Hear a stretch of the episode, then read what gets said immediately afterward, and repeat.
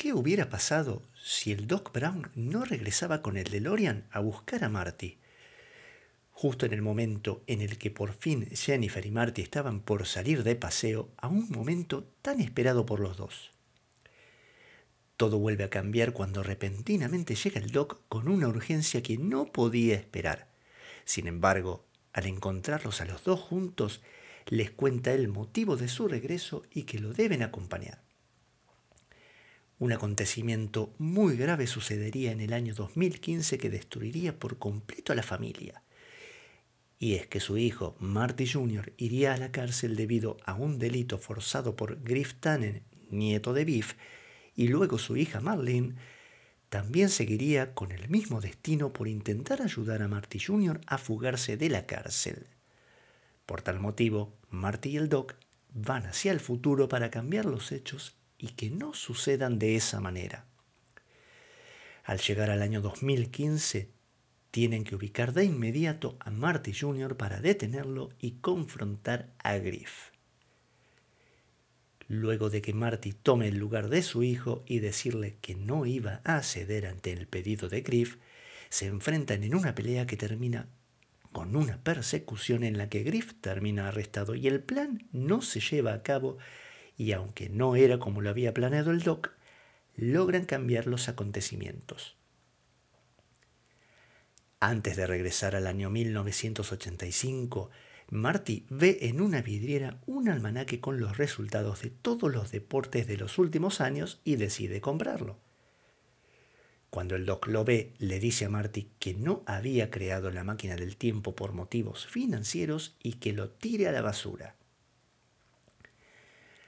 Lo que no sabían era que Biff los estaba espiando y cuando ellos se van a buscar a Jennifer, los sigue. Luego de pasar por la casa de Marty y con la seguridad de haber hecho un buen trabajo, regresan al año 1985. Pero apenas llegan, ven todo muy diferente a como ellos lo conocían.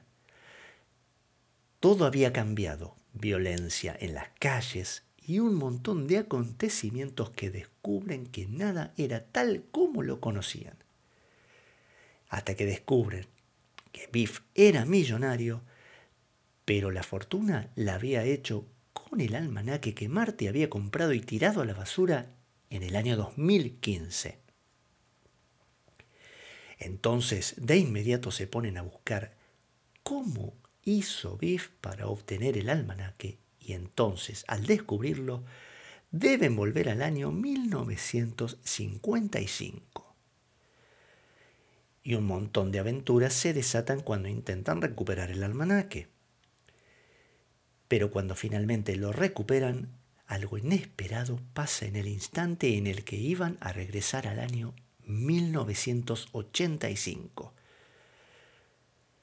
Cuando un rayo cae en el DeLorean y desaparece, Marty no sabe qué hacer hasta que llega un auto con una persona que le entrega una carta.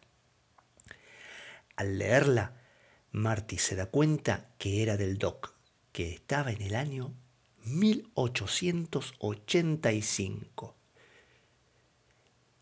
Y en ese momento, Marty va a buscar al Doc del año 1955 y nuevamente se desatan un sinfín de aventuras en las que se verán en una tercera película dejando nuevamente al público con ganas de más. Mi nombre es Alejandro Cepeda. Esto es Sinopsis en Acción. Gracias por acompañarme. Hasta la próxima.